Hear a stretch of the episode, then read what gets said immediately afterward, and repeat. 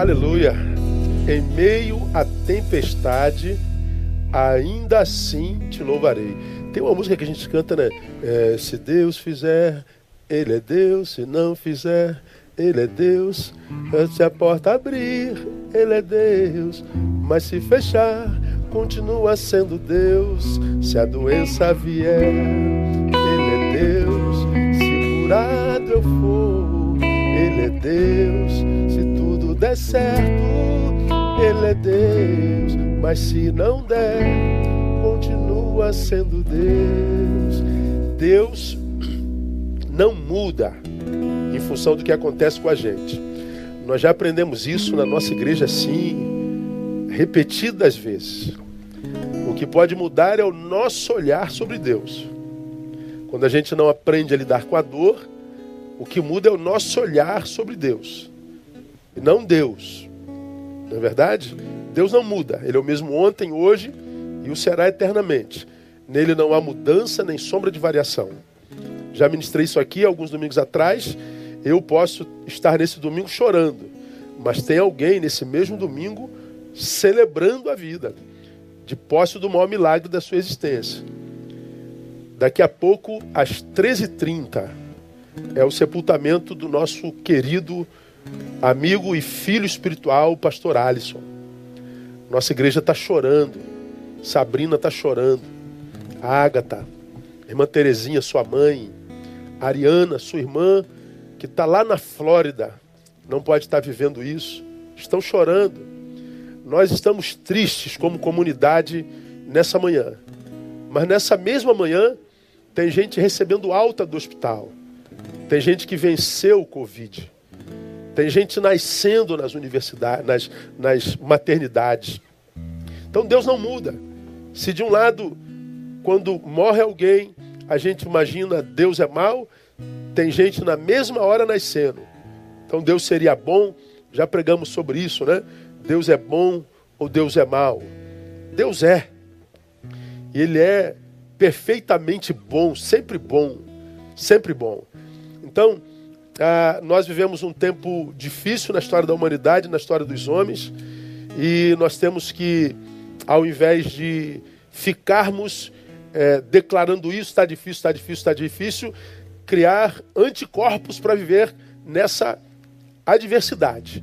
Precisamos amadurecer, precisamos é, estratégias do alto, da palavra, para a gente sobreviver a isso. Não é porque a gente não está lutando só contra um Covid, a gente está passando por um problema político nojento, é, uma, uma sociedade completamente adoecida, uma direita doente, idólatra, uma esquerda doente, odiosa, é, é, briga o tempo inteiro. Ah, o presidente virou uma obsessão tanto para a direita e para a esquerda ia todo mundo se matando, se agredindo, é, adoecendo na alma, portanto, é, com os afetos completamente adoecidos e não sabem que quanto mais irado, quanto mais raivoso, mais o seu sistema imunológico arrefece e adoece mais gente ainda. Há muita gente adoecendo no Brasil, não é só porque ah, o Covid é poderoso, não, é porque é, não é só porque nosso sistema de saúde é, é precário, não, é porque a, a, os afetos da nação está absolutamente adoecido e por vontade própria, né? porque a gente pode simplesmente se silenciar, ficar quieto, a gente pode orar, a gente pode buscar a calmaria do quarto, a gente pode a, se blindar de, de guerras que nas quais a gente não precisa entrar e que não são nossas. A gente pode simplesmente é, praticar amor próprio. Então, quanto mais doente nos seus afetos, mais o seu sistema imunológico ah, é, enfraquece e mais fácil de ficar doente você está. Então, é, é, é um tempo difícil para nós, para a história da humanidade, e principalmente para aqueles que foram tomados pelo luto. Nós, aqui na nossa igreja, tem milhares de pessoas nos assistindo nesse momento. Ah, acho que talvez seja o, maior público ah, desde o início da, da pandemia, talvez por causa do tema que a gente anunciou. Ah, Há muita gente nos ouvindo que na sua casa a morte chegou. Há muita gente enlutada. Nós aqui na nossa igreja já perdemos quatro ovelhas, quatro irmãos. A irmã Silvia, a Viviane, o irmão Mário e nessa semana o nosso querido pastor Alisson. O pastor Alisson foi ministro na nossa igreja, liderando o Ministério de Homens por muitos anos. Aqui ele se converteu, aqui ele batizou, aqui ele, casou, aqui ele teve a sua filha, aqui ele foi mandado para o seminário, aqui ele foi consagrado. Aqui ele foi usado por Deus para abençoar essa comunidade e aprendeu a ser amado por essa comunidade. Nós estamos feridos, nós estamos entristecidos, nós estamos com a nossa alma angustiada. E essa manhã é uma manhã muito significativa para nós. Por isso, nessa manhã eu queria deixar uma palavra de Deus para você que não só teve alguém adoecido na tua casa, mas alguém que foi tomado pela doença. Na mesma sexta-feira, pastor Alisson faleceu na sexta-feira. Faleceu um amigo de longa data, pastor Paulo Marinho, que conheci há muitos anos, que teve uma influência muito grande na minha vida. Ah, ah, em 1997, quando eu passei por uma, uma transição, eu costumo dizer para quem está perto de mim que em 97 foi um ano emblemático para mim, porque eu acho que foi o ano que eu, que eu vivi uma transição da, da religião para o evangelho. Eu acredito que até 1997 eu era um religioso. Em 97 eu já era pastor há oito anos. Mas era um pastor que foi adestrado para uma instituição, que foi treinado para um CNPJ, que foi treinado para desenvolver uma performance eclesiológica. E eu tentei fazer isso, eu acho que eu fiz isso com muita destreza, mas eu não não conseguia ser feliz, porque eu não sabia que eu estava tentando ser alguém que eu não era. Em 97, pastor Paulo Marinho foi usado para me abençoar e me mostrar o quanto a religião me dominava. Foi quem tirou as escamas dos meus olhos. Ele foi alguém que Deus usou no processo. Quando eu saí da, da, da realidade pastor adestrado para a realidade Neil Barreto. Naquela época, eu preguei um sermão que eu vivi que eu, que eu estava passando por um processo de despastorização e ato contínuo de neilização. O pastor, o, o, o profissional estava perdendo ascendência em mim e o Neil estava recobrando a sua identidade, a sua subjetividade. Pastor Paulo Marinho me ajudou muito nesse processo. Na sexta-feira passada também ele foi tomado pelo Senhor, na mesma data do pastor Alisson. Meu coração está ferido. Minha alma está angustiada, eu estou triste. Como eu sei, toda a nossa comunidade está triste também. Na tristeza a gente se refugia na palavra. Na palavra de Deus e no Deus da palavra. E eu queria deixar uma palavra com vocês nessa, nessa manhã e compartilhar um pouco da nossa experiência no luto nessa oportunidade. A palavra que eu vou embasar no nosso sermão dessa manhã é Salmo 116, versículo 15, que eu acho que todos nós conhecemos muito bem, está aí na sua tela, que diz assim: Preciosa é a vista do Senhor a morte dos seus santos. Preciosa é a vista do Senhor a morte dos seus santos.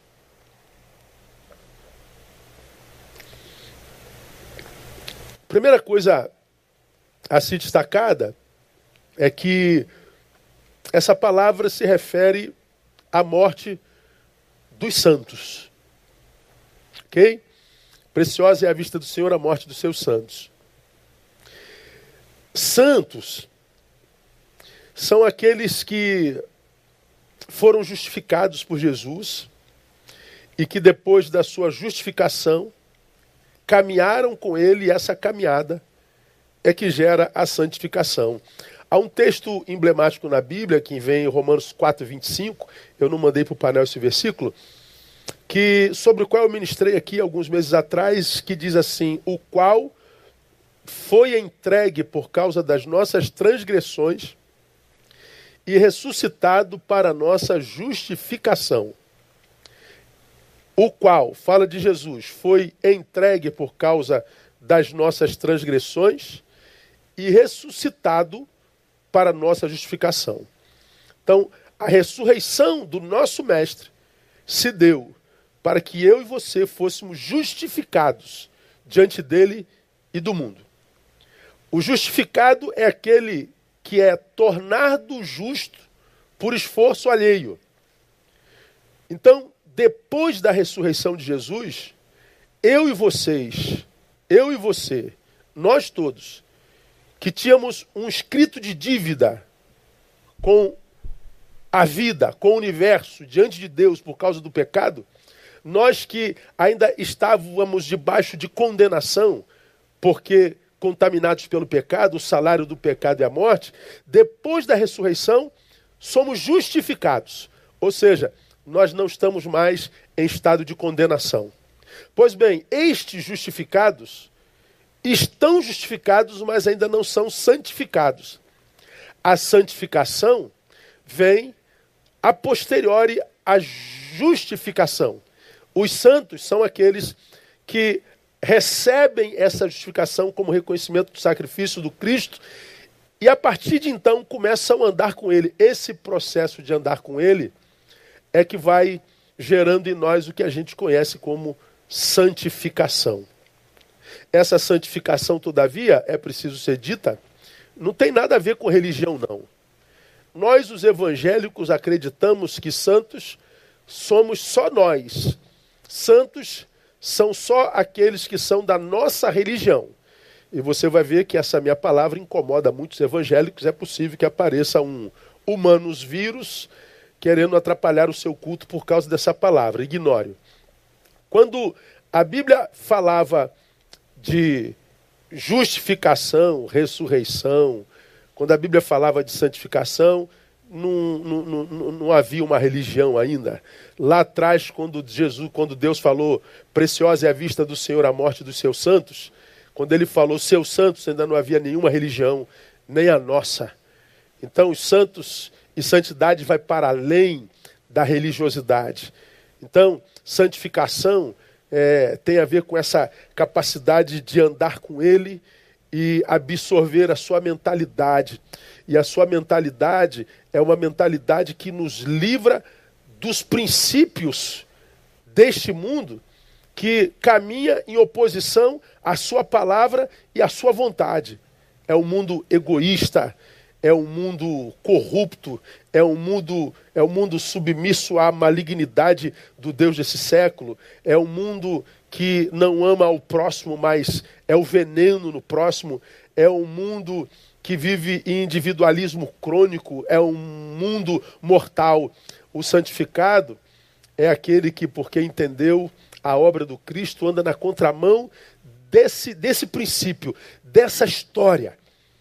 E passa a praticar aquilo que diz a palavra: amar a Deus sobre todas as coisas e ao teu próximo como a ti mesmo. E a Bíblia diz que esses são os dois grandes mandamentos: amar a Deus sobre todas as coisas e ao próximo como a ti mesmo.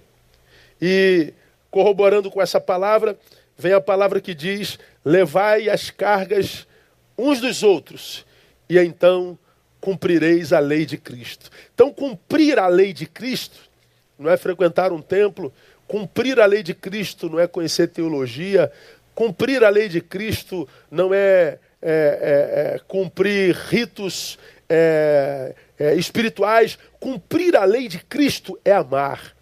Cumprir a lei de Cristo é tornar a vida do semelhante mais leve.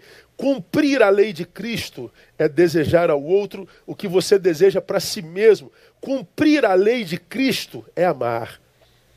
Preciosa é a vista do Senhor a morte de todos os que amam, a morte daqueles que tornam a vida do próximo mais leve, a morte daqueles que não foram vencidos pelo egoísmo, a morte daqueles que não foram ou passaram pela vida de forma tóxica, aqueles que não passaram pela vida desperdiçando-a, aqueles que passaram pela vida sem ser alguém que espizinha a vida do outro, que é especialista em defeito alheio, que passa pela vida apedrejando quem pensa diferente, que, que passa pela vida tirando a paz de terceiros. Não, não é desse que a Bíblia está falando.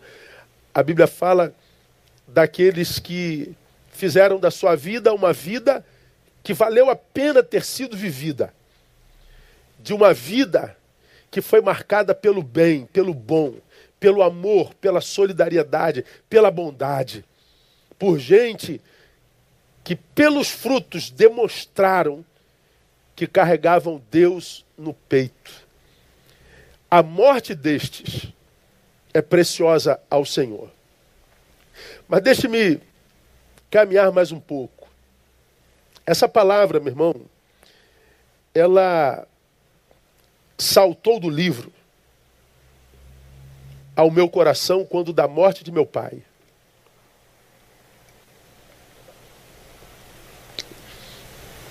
Meu pai morreu há 25 anos atrás. E a morte do meu pai me desestabilizou emocionalmente totalmente. Eu estava no início de ministério, tinha 23 anos de idade. E meu pai sempre foi meu porto seguro. Eu, com 23 anos de idade, começando meu ministério, quando eu tinha dúvida, quando eu tinha medo, quando eu tinha vontade de desistir, quando eu vivia um sentimento contra o qual eu não sabia lutar e, e que aparentemente me venceria, eu corria para os pés de meu pai. Meu pai foi o melhor cristão que eu já conheci na minha vida inteira. E até hoje eu não achei um cristão parecido com meu pai. A nossa igreja conhece essa história. Meu pai foi aquele crente que despertou em mim vontade de conhecer a Deus. Para você que nunca ouviu essa história, quando me perguntavam, para você ter ideia, quando criança, o que eu queria ser quando eu crescesse, qual é o teu sonho, Neil? A minha resposta era: meu sonho é conhecer o Deus de meu pai. Meu sonho não era profissional. Qual é o teu sonho? Meu sonho era conhecer o Deus de meu pai. Pense, quantos filhos hoje podem falar, isso a respeito de seus pais?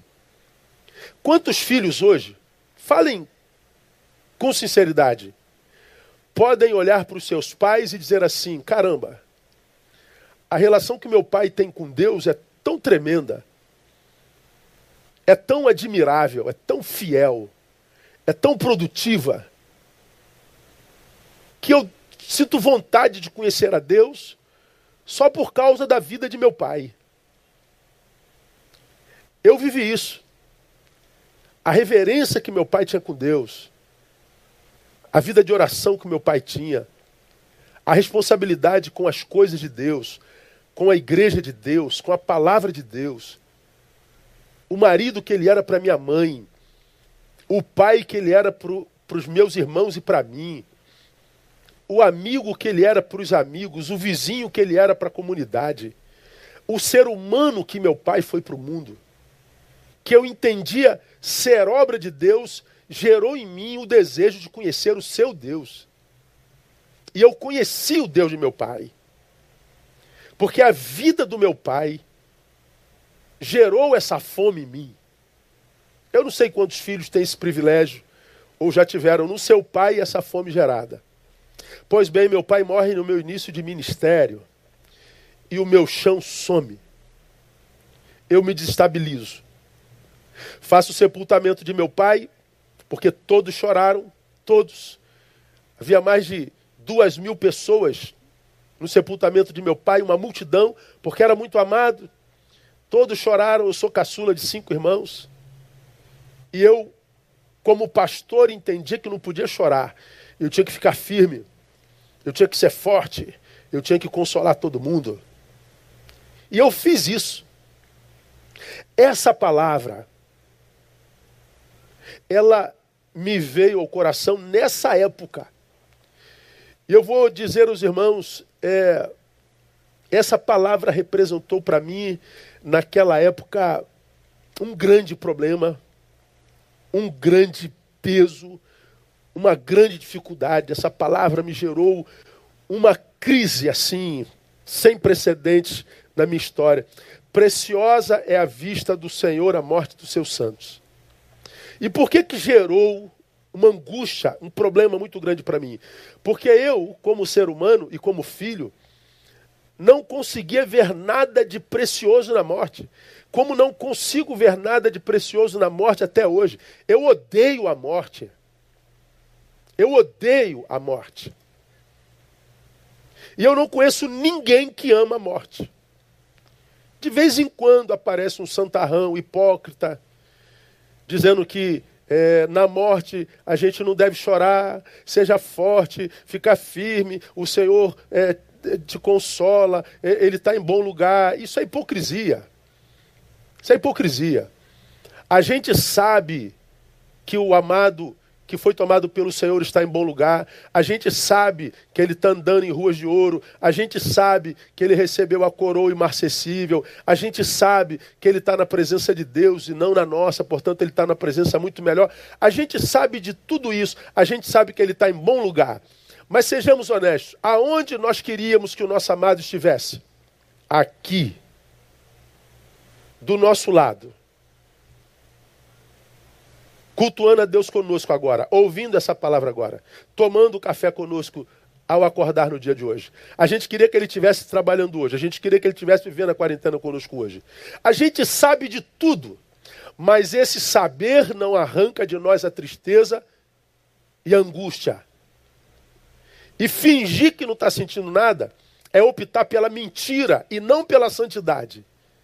É optar pela hipocrisia e não pela verdade é abrir mão do consolo do Altíssimo.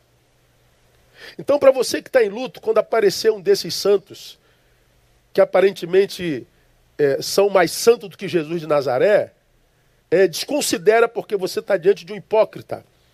A santidade não me transforma no super-homem e num supra-homem. A santidade, a espiritualidade me humaniza e me capacita para viver cada dia conforme a sua qualidade. E a Bíblia diz que há tempo de chorar e há tempo de sorrir. No luto é tempo de chorar. E o que, que a espiritualidade faz conosco? Nos capacita para esse choro. Há tempo de abraçar e há tempo de deixar de abraçar. O que, que a espiritualidade faz conosco? Nos capacita para viver o tempo no qual a gente não pode abraçar mais. Então não se iludam com a santidade desse pseudo evangélico que mente, dizendo que a santidade o não chorar, o ser forte e o não sentir, quando na verdade a gente está diante de hipocrisia. Esse texto, ele trouxe muita crise para mim. Porque eu não via nada de precioso na morte. Eu odeio a morte, porque a morte me tirou gente muito preciosa. A morte já me tirou meu pai, a morte me tirou minha mãe, a morte me tirou gente preciosa, a morte me tirou meu pastor agora, filho na fé. A morte gerou muita dor em gente que eu amo demais. Eu odeio a morte. Mas o Senhor olha para a morte e diz: Preciosa é a vista do Senhor, a morte dos seus santos. Como pode ser preciosa a morte? Pois é, foi essa a minha crise. E para quem me conhece sabe que eu não tenho crise em estar em crise. Eu vivo as minhas crises em paz. Eu não entro em crise quando eu estou em crise, e nem Jesus entra em crise quando a gente está em crise. Quem entra em crise com as nossas crises são os homens. Eu aprendo no Evangelho que eu tenho direito e capacidade de viver a minha crise em paz. Estar em crise e não me sentir culpado por estar em crise. Quando meu pai morreu, eu entrei numa crise profunda. E não senti culpa por estar em crise. Porque se Jesus chorou a morte de um amigo que ele ia ressuscitar dez minutos depois, que foi Lázaro, por que, que eu não posso chorar a morte de um pai que nunca mais verei? Se Jesus chorou a morte de Lázaro, que ele ressuscitaria dez minutos depois, por que, que você não pode chorar a morte do seu marido, do seu filho, do seu amigo, seja lá de quem for?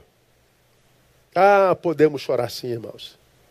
Então, para você, meu amado, que está em luto, para você que está com alguém entubado, está com medo da sua morte, para você que está com medo de morrer, para você que está com medo do pânico, para você que está com medo do vírus, viva a tua crise em paz, viva a sua crise, mas não sinta culpa de estar em crise. É normal. Só não se esqueça que Ele é socorro bem presente na hora da angústia. Vamos sofrer com sabedoria. Vamos viver a nossa crise na palavra. Vamos ver a nossa crise na certeza de que não há crise nem dor que dure para sempre. Esse texto representou uma crise muito grande na minha vida. Só que com o passar dos tempos,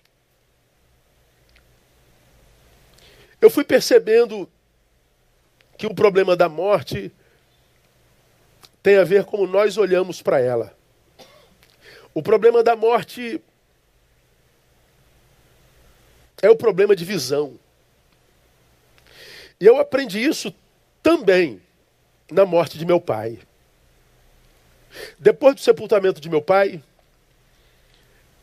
eu que não chorei, consolei minha mãe, consolei meus irmãos, consolei minha filha, consolei a igreja, porque o pastor não podia chorar, é como eu tinha aprendido, o pastor tem que ter postura. E eu desenvolvi o meu teatro direitinho. Só que no dia seguinte, ao abrir os olhos na manhã seguinte, o meu corpo estava completamente teso, duro. Eu não mexia dedos, eu não mexia perna, eu não mexia cabeça, eu não mexia nada. Eu estava duro, literalmente duro. Todos os meus músculos contraídos. Eu só mexia os olhos. Mexendo os olhos, minha esposa me vê e diz: Meu Deus, você não está se mexendo, o que está acontecendo? E eu falava: Eu não consigo me mexer. E ela ficou em pânico. E eu então, balbuciando, disse: Fique tranquila, meu corpo está chorando, eu não chorei ontem. Pedi a ela dois Dorflex. Ela me deu dois Dorflex misericórdia de Deus, eu voltei a dormir. Duro. Quando durmo, nessa manhã, eu tenho um sonho. E antes de lhe contar o sonho, eu estou compartilhando para tentar abençoar a tua vida. Eu me lembro que quando da notícia da morte de meu pai, quando a notícia me veio, eu estava trabalhando, eu vi o corpo do meu pai. E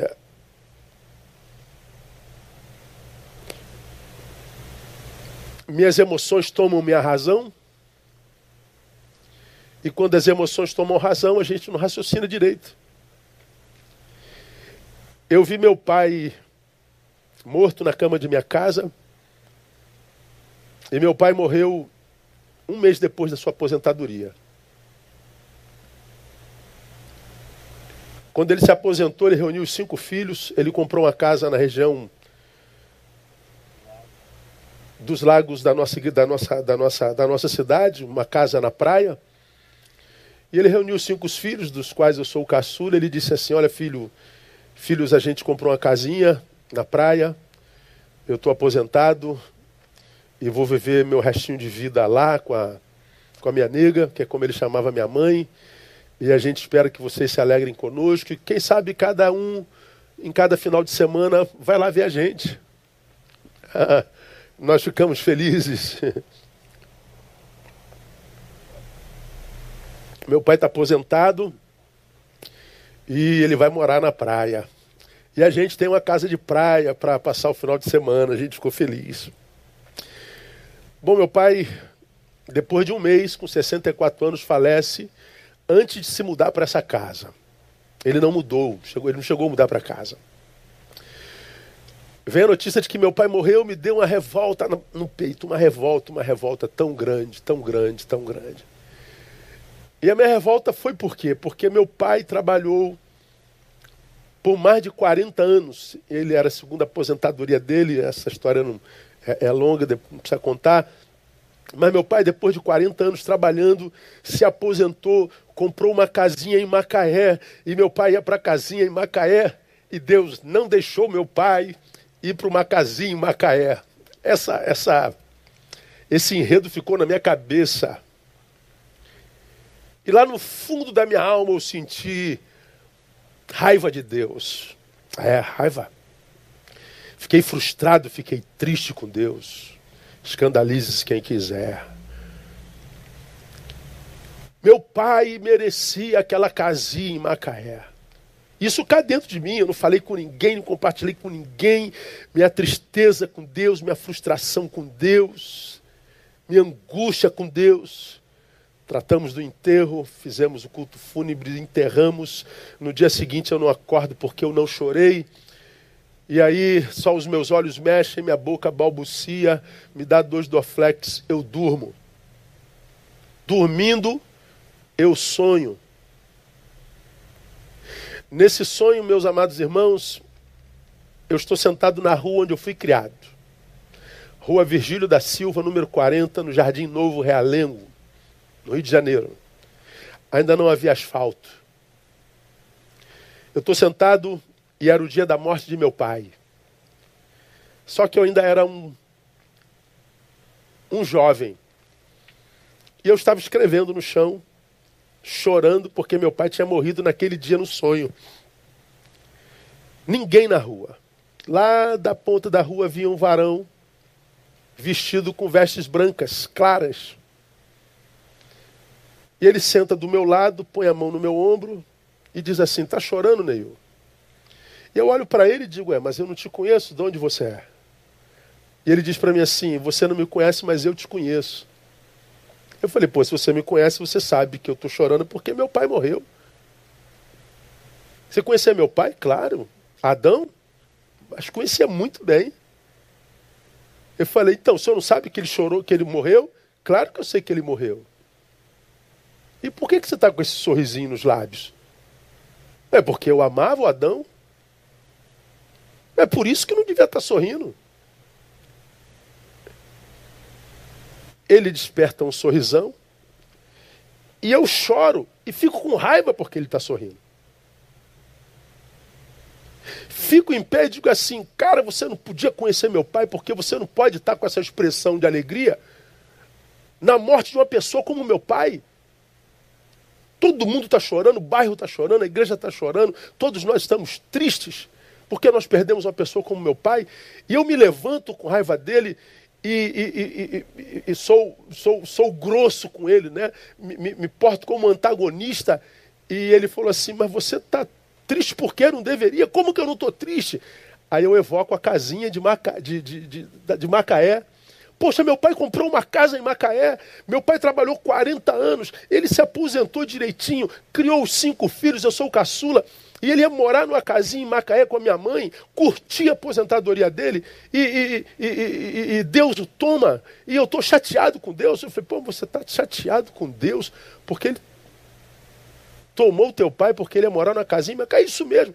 Aí esse varão diz assim para mim, mas teu pai não merecia uma casinha em Macaé. Quando ele falou que meu pai não merecia uma casinha em Macaé, meus irmãos, eu peguei no colarinho dele, fiz assim, ó sacudi ele falou: Quem é você para dizer que meu pai não merece uma casinha em Macaé? Escuta essa história. E ele falou assim: Teu pai não merecia uma casinha em Macaé. Como que você pode dizer uma coisa dessa? Meu pai não merecia uma casinha em Macaé. Ele disse assim: Teu pai não era o melhor pai do mundo. Eu falei: Meu pai era.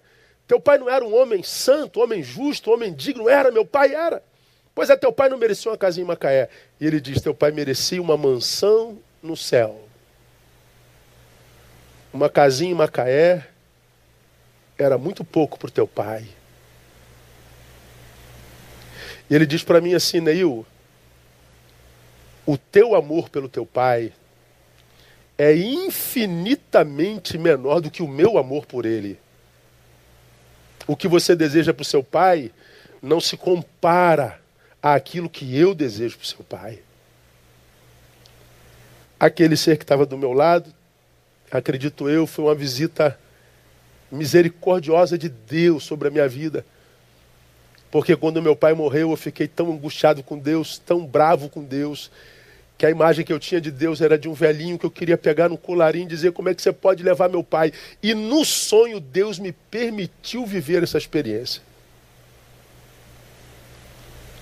Eu entendi que por mais que eu amasse o meu pai, por mais que eu amasse o meu amado, o amor de Deus por ele é infinitamente maior. E aqui eu digo para você nessa manhã, por mais que você amasse o teu marido, a tua esposa, o teu filho, a tua mãe, teu pai, você não conseguiria dar a ele o que Deus está dando a ele nesse exato momento.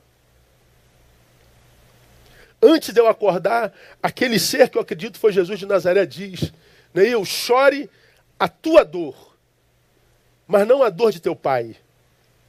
Porque seu pai morreu em Jesus de Nazaré. Seu pai é um santo.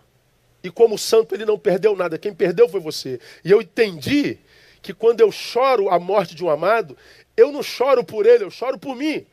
Porque quando meu pai foi, quem empobreceu foi eu. Foi minha mãe. Foi a igreja, foi o planeta. De modo que eu aprendi a chorar certo não cabe a revolta com Deus, não cabe a tristeza com Deus, não cabe a angústia com Deus, não cabe imaginar que Deus não se importa, não cabe imaginar que Deus não está nem aí. É o oposto se é santo. Entende porque preciosa é a vista do Senhor a morte dos seus santos? Porque o santo está sendo promovido. O que nós choramos é a nossa perda. É a visão que a gente tem sobre a morte. Nós nunca nos acostumaremos com a morte, irmão. Porque ela é contra tudo, tudo que diz respeito à vida. Ela é contra tudo que diz respeito ao sonho de Deus. Qual é o sonho de Deus para nós? Eu vim para que vocês tenham vida e vida em abundância. A morte é, é, é antagônica ao sonho é antagônica ao que ele deseja para nós, a nossa natureza, a vida. E nesse tempo de pandemia, parece que a morte ela se agrava mais por uma questão muito simples, irmão. Porque além da gente perder o nosso amado, a gente não pode se despedir dele. Na nossa comunidade foram quatro, mas eu já tenho conhecimento de dezenas. parentes, membros, amigos. E a gente tem tido contato o dia inteiro, o tempo todo. E o que é mais angustiante nesse tempo? Ninguém pode ir no enterro. Não tem cerimônia. Não tem culto.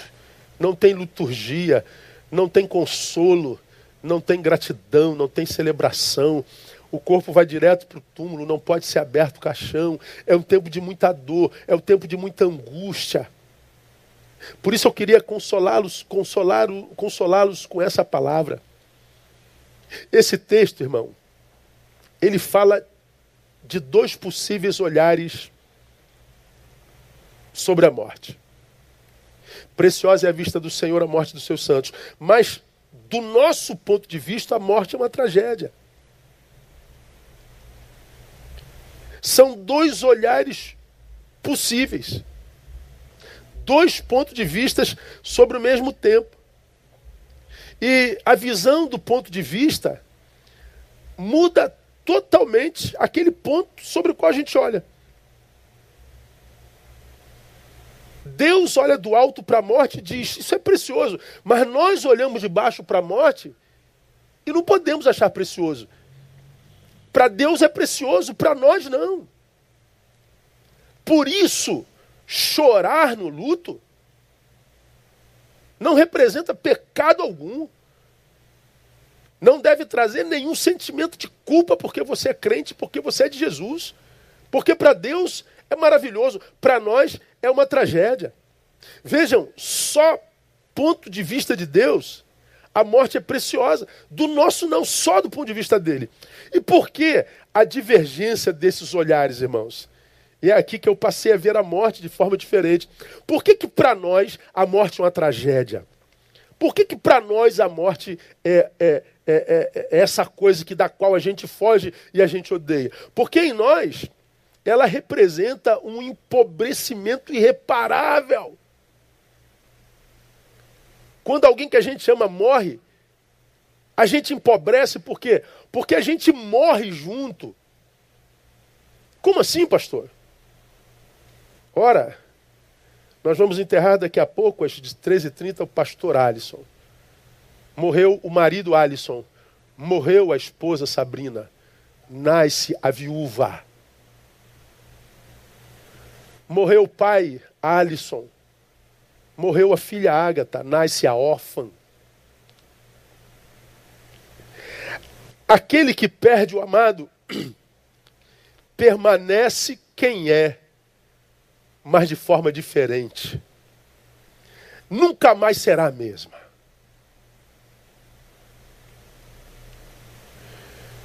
Sabrina nunca foi viúva. Vai ter que aprender tudo de novo. Vai ter que aprender a andar como viúva vai ter que aprender a pensar como viúva, vai ter que aprender a ser mãe como viúva. Quando morre alguém que nós amamos, morre a gente também. Quem morre no Senhor está com o Senhor, mas quem fica vai ter que ressignificar toda a existência. Isso é absolutamente doloroso. Isso é absolutamente trabalhoso. Isso é absolutamente angustiante. Por que, que para nós a morte é tragédia? Porque ela nos empobrece, ela nos mata. Por quê? Porque ela é sinônimo de ruptura, ela é sinônimo de perda, ela é sinônimo de amputação, ela é sinônimo de interrupção abrupta, ela é sinônimo de morte. Nós morremos também. E nascemos uma nova pessoa, uma nova criatura uma pessoa que a gente não conhece. Só sabe o que, que eu estou falando quem já perdeu alguém muito precioso. Eu sei o que é um filho enterrar uma mãe. Eu sei o que é um filho enterrar um pai. Mas pior ainda é uma mãe enterrar um filho. Nunca mais somos os mesmos. Mas a glória qual é? Que independente daquilo que venhamos a ser, seremos ainda na presença de Deus. E é essa palavra que deve calar no nosso coração. Sim, eu perdi um amado, perdi um amado. Eu sei que vai ser difícil para mim, mas eu vivi com aquele amado, com aquela amada na presença de Deus. Deus tomou esse amado para junto de si, mas a presença de Deus permanece. E é na certeza de que essa presença de Deus vai preencher o vazio deixado pelo amado que eu sigo. Não cabe abdicar da vida. Para nós é uma tragédia. Por isso a gente tem que viver a nossa crise em paz. E aqui eu digo o que, irmão? Quando lá da notícia da morte do meu pai, eu tive vontade de pegar um colarinho de Deus, Deus é tão humano que ele me permitiu fazê-lo num sonho. O que, que eu aprendi nessa data? Que Deus não entra em crise com a nossa crise. Deus respeita a nossa crise. Porque ele sabe o que é perder um amado. E o amado que ele perdeu sendo gente foi amigo foi Lázaro, que ele ressuscitaria no dia seguinte, ou seja, momento seguinte, mas ainda assim diz a palavra: Jesus chorou. Jesus sentiu a dor da ruptura, Jesus sentiu a dor do empobrecimento, porque amava Lázaro demais. Por isso ele respeita a tua dor. Por isso ele respeita a tua crise. Por isso ele te socorre na tua crise.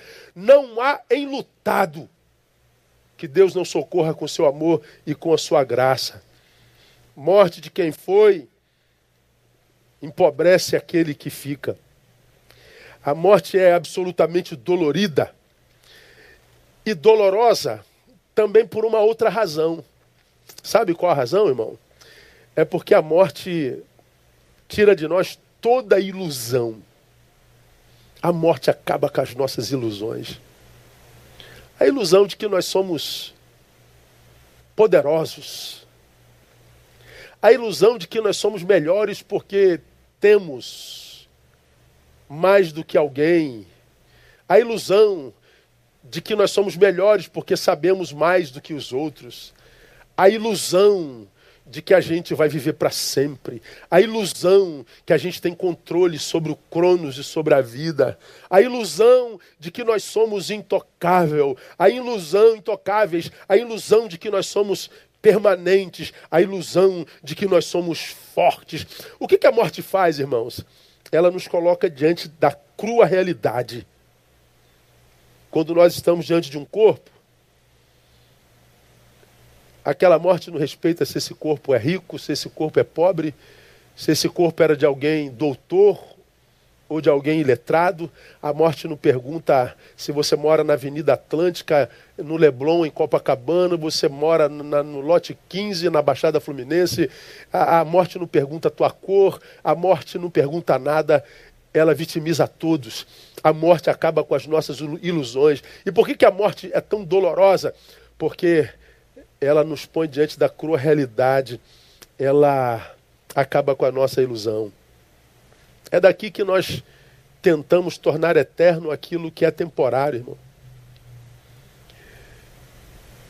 É daqui que vem o pânico na vida de tanta gente que se agarra ao, ao corpo, que, que, que, que, causa escândalo na cerimônia fúnebre. Por quê? Porque ele quer tornar eterno aquilo que é, que é mortal, ele quer tornar eterno aquilo que é temporário, aquilo que é passageiro. Nada, nada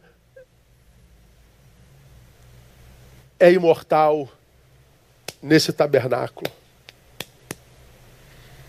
Todos nós estamos de passagem. Para nós, a morte é tragédia mesmo. Mas por que, que para Deus, irmãos, é preciosa? Porque nele é preciosa. É preciosa porque a morte de um santo é só um filho voltando para casa. Meu filho voltou para casa. O Senhor o deu, não é o que diz a Bíblia? E o que mais diz a Bíblia? O Senhor o tomou. Por que, que é preciosa? Porque é o filho voltando para casa. É o Alisson voltando para casa. É o Mário, que a gente chamava de nego estiloso, que voltou para casa. Foi a Viviane, mãe linda de dois filhos lindos, voltou para casa. Foi a Silvia, a amada Silvia, amada por seus alunos, voltou para casa.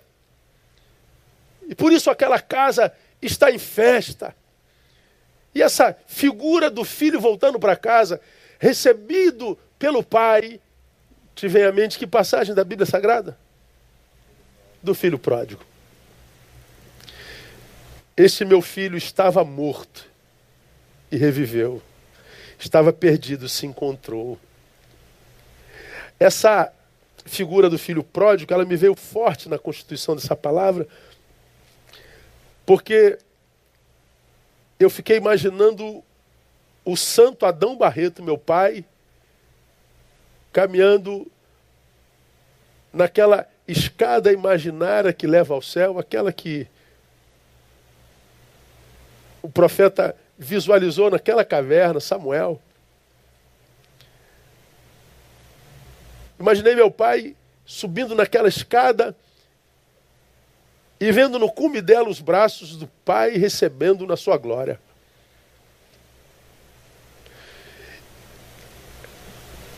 E quando a gente imagina o nosso amado chegando no cume dessa escada, sendo recebido pelos braços do Pai, até como filhos, a gente encontra consolo. Eu não perdi meu pai para o inferno. Eu não perdi meu pai para coisa alguma. Eu não perdi. Meu pai ganhou. E se meu pai ganha, ganho eu também. É preciosa, porque é o filho voltando para casa. É o filho retornando para o lar. Em Deus, portanto, a morte significa soberania e poder. O Senhor o deu, o Senhor o tomou. Ele é soberano. Um Deus cuja soberania não é posta em xeque nem pela morte. Ou seja, a morte, para mim, para você, é fim, mas em Deus ela é o início. Para os que perdemos hoje, começou. E para nós não terminou, nós estamos vivos. É a soberania de Deus sendo manifesta.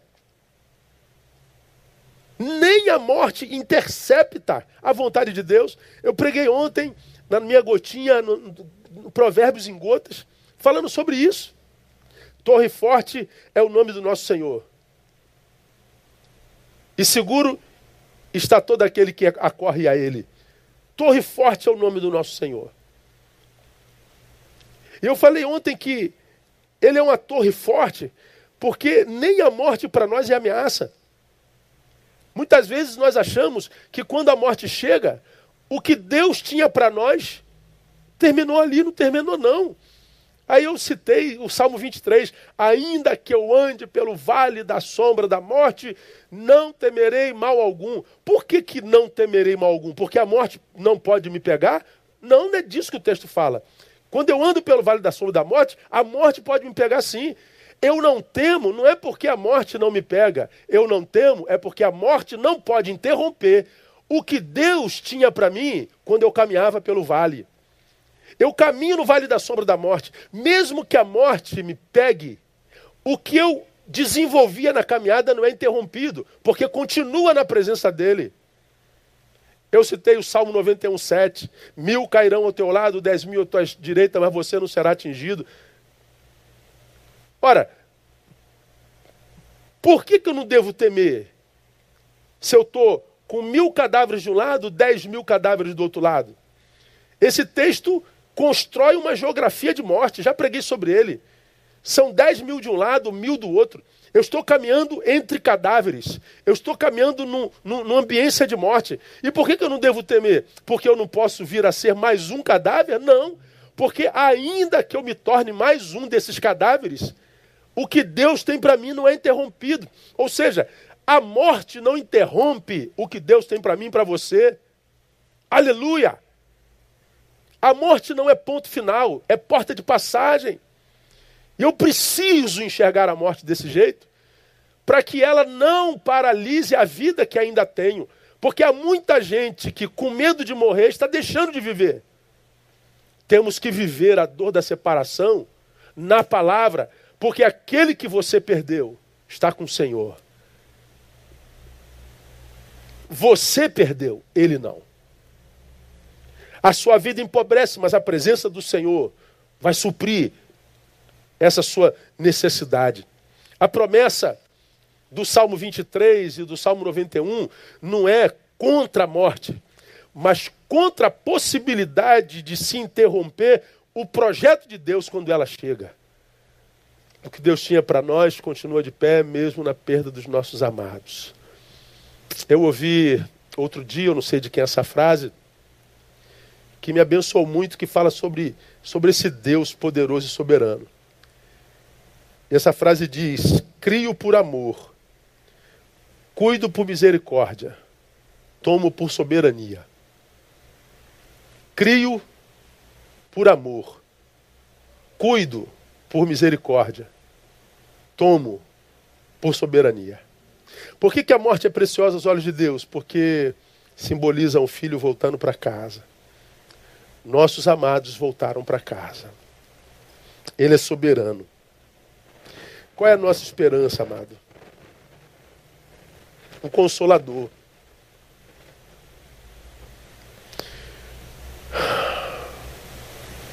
Hoje eu estou aqui fazendo esse culto. Não sei se semana que vem estou aqui, não é verdade? Meus irmãos estão aqui do meu lado, nos levando a Deus em adoração. Não sei se estarão aqui semana que vem. Você está aqui me assistindo? Não sabemos o que vai acontecer semana que vem. Que isso, pastor? O sangue de Jesus tem poder? Tem poder. Tem poder, mas não nos livra da morte física. Eu sou asmático crônico rinite. Eu sou do grupo de risco. estou na minha quarentena, mas ninguém está livre disso. Qual é o nosso consolo nesse vale de sombra da morte? Saber que o soberano reina. Saber que o que ele tem para mim e para você não pode ser interrompido pela morte. Saber que o soberano já foi gente como a gente e já viveu a dor da perda e diante da qual ele chorou. Ele sabe o que você sente.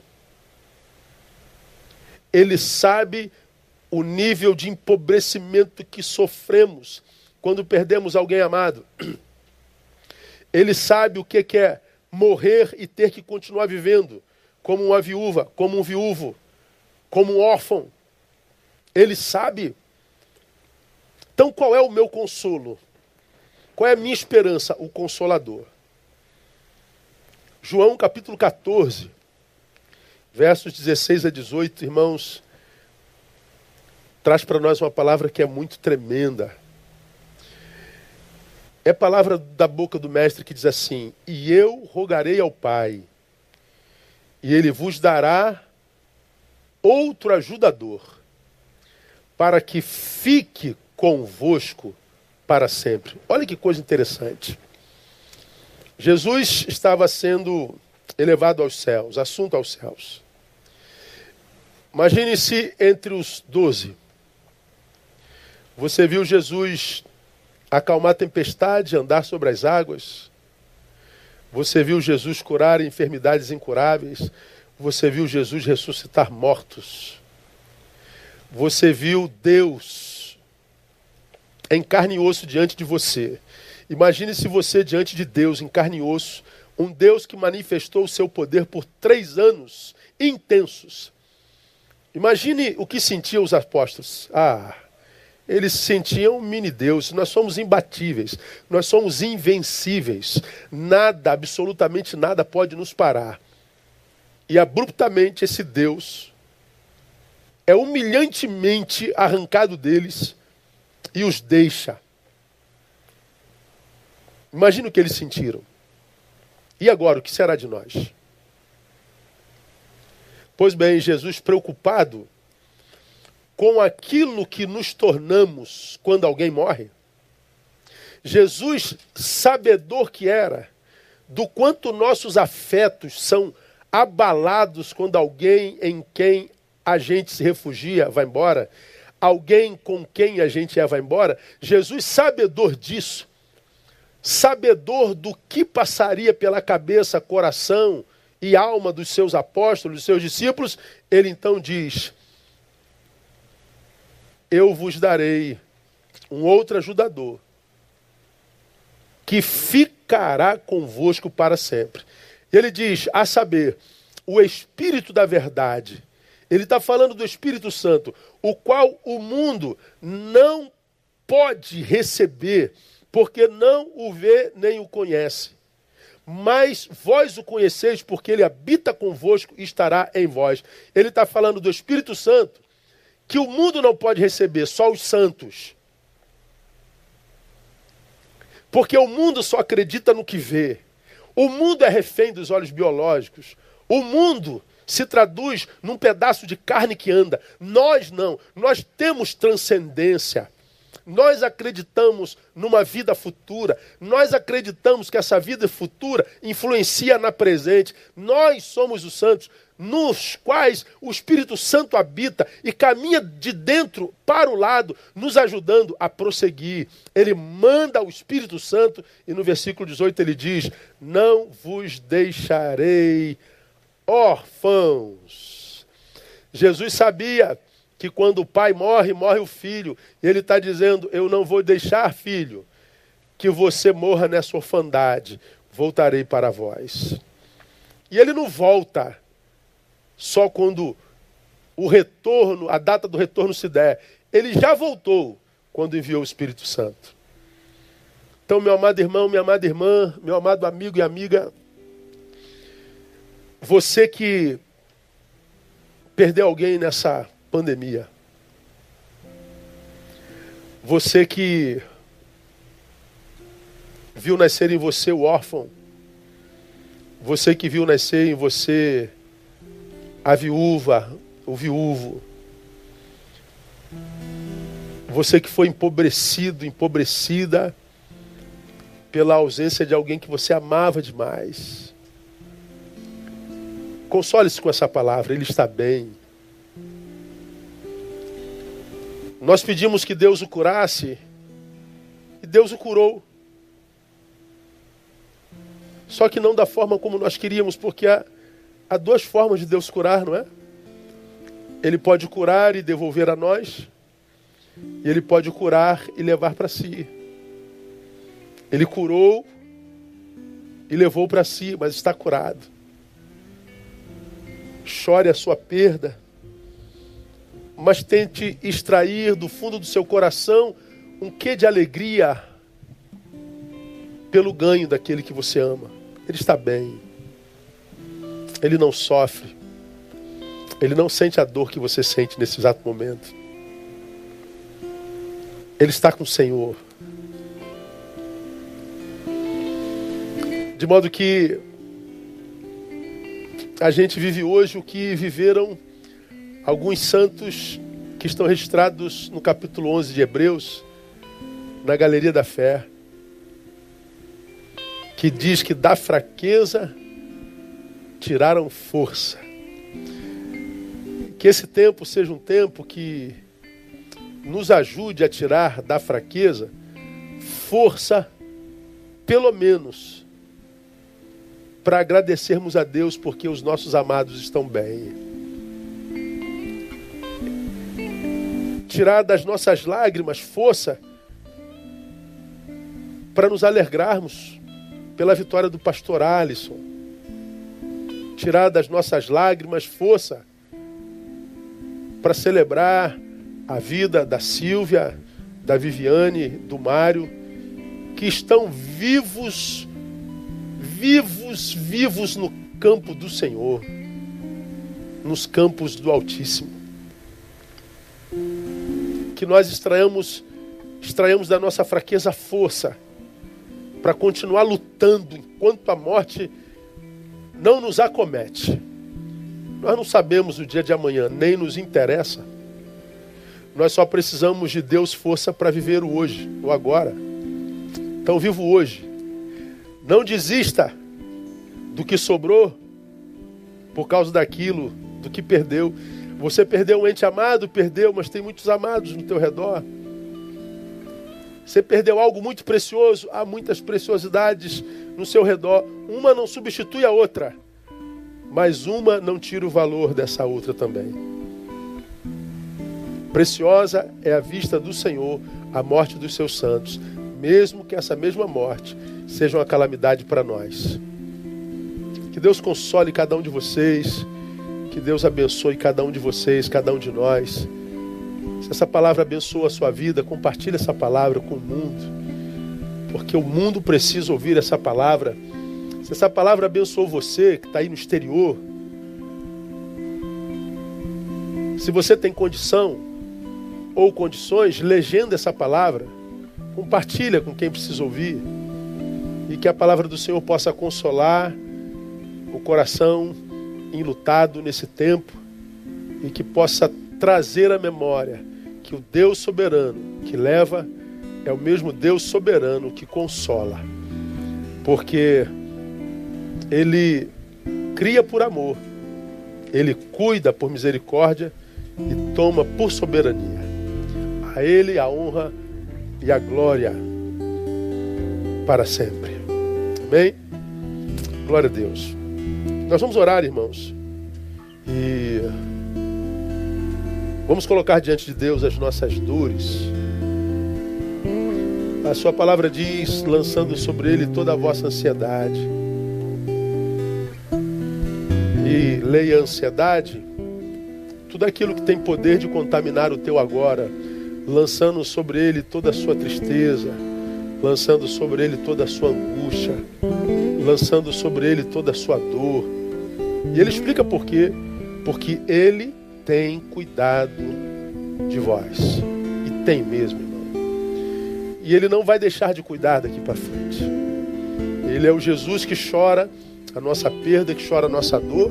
Ele é o Jesus que cuida de nós.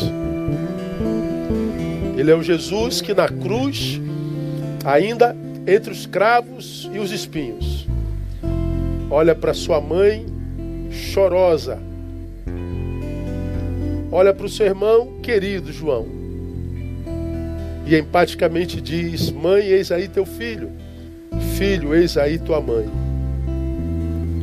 Você que perdeu um filho, tem na sua família outros filhos. Você que perdeu sua mãe, tem na sua família espiritual, tem na sua família consanguínea outras mães, que não substitui aquela que, que foi, mas que podem desenvolver um papel semelhante, que podem te ajudar a continuar a praticar esse amor que você praticava pelo seu amado, pela sua amada, na mesma proporção. Ele cuida de nós. Que Deus abençoe a família da irmã Silvia, Dante, o Robson, marido da Viviane, a Rose, esposa do Mário, Sabrina, irmã Terezinha, mãe, esposa do pastor Alisson, que console a todos os enlutados que nos ouvem, que choram nesse momento. Nesse momento que o amor do Senhor possa cobri-los, renová-los em força, fé e esperança, no nome de Jesus. Nós vamos orar e depois dessa oração vamos ouvir mais um louvor e teremos encerrado o culto dessa manhã. Logo mais às 18 horas, aguardo você com uma tremenda palavra também para o nosso coração. Creia. Vamos orar.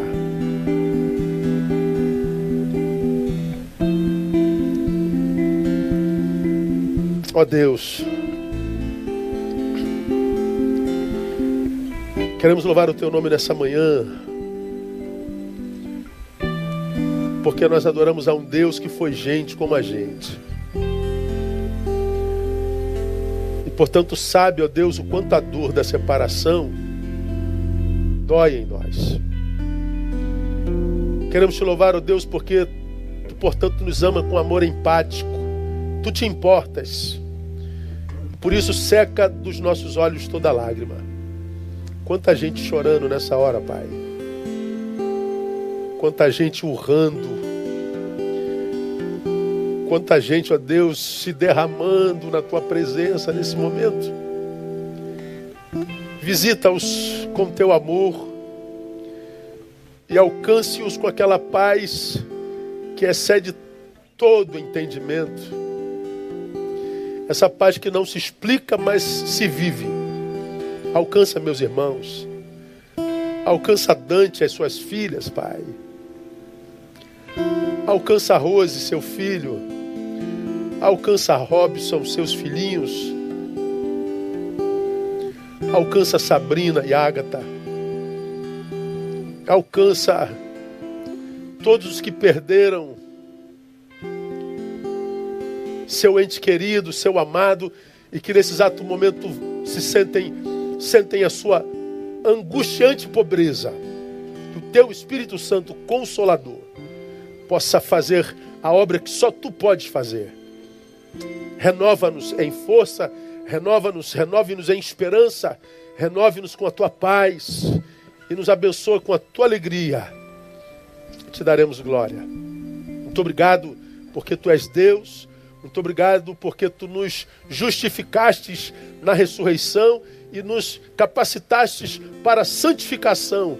E como santos, podemos viver aos teus olhos essa preciosidade, essa separação que nos leva para junto de ti.